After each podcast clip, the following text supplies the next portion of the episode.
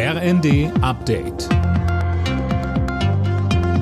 Stündlich neu. Auf den Punkt informiert. Ich bin Dirk Jostes. Guten Tag.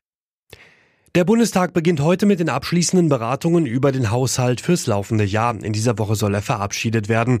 Die Ampel muss sparen und spricht von einem harten Stück Arbeit, mit dem soziale Sicherheit und wirtschaftliche Entwicklung ermöglicht werden.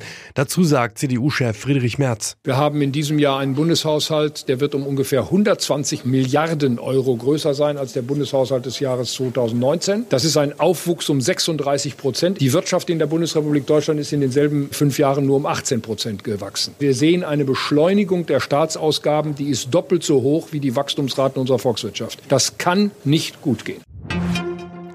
Ein Streik jagt gerade den nächsten. An zahlreichen Unikliniken in Deutschland legen heute die Ärzte ihre Arbeit nieder. Mehr von Tom Husse. Dazu aufgerufen hat die Gewerkschaft Marburger Bund. Sie fordert 12,5 Prozent mehr Lohn für die Ärzte an den Kliniken und höhere Zuschläge in der Nacht, an Wochenenden und Feiertagen. An vielen Krankenhäusern kommt es durch den Warnstreik zu Einschränkungen. Eine Notfallversorgung soll es aber geben.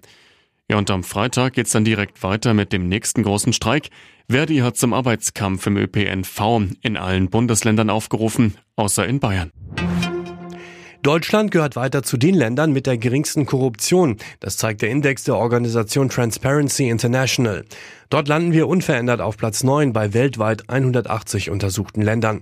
Die wenigste Korruption gibt's demnach in Dänemark.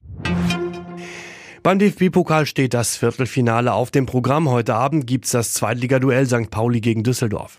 Beide Teams hatten sich erst am Wochenende in der Liga gegenüber gestanden, mit dem besseren Ende für die Hamburger. Anstoß 20.45 Uhr. Alle Nachrichten auf rnd.de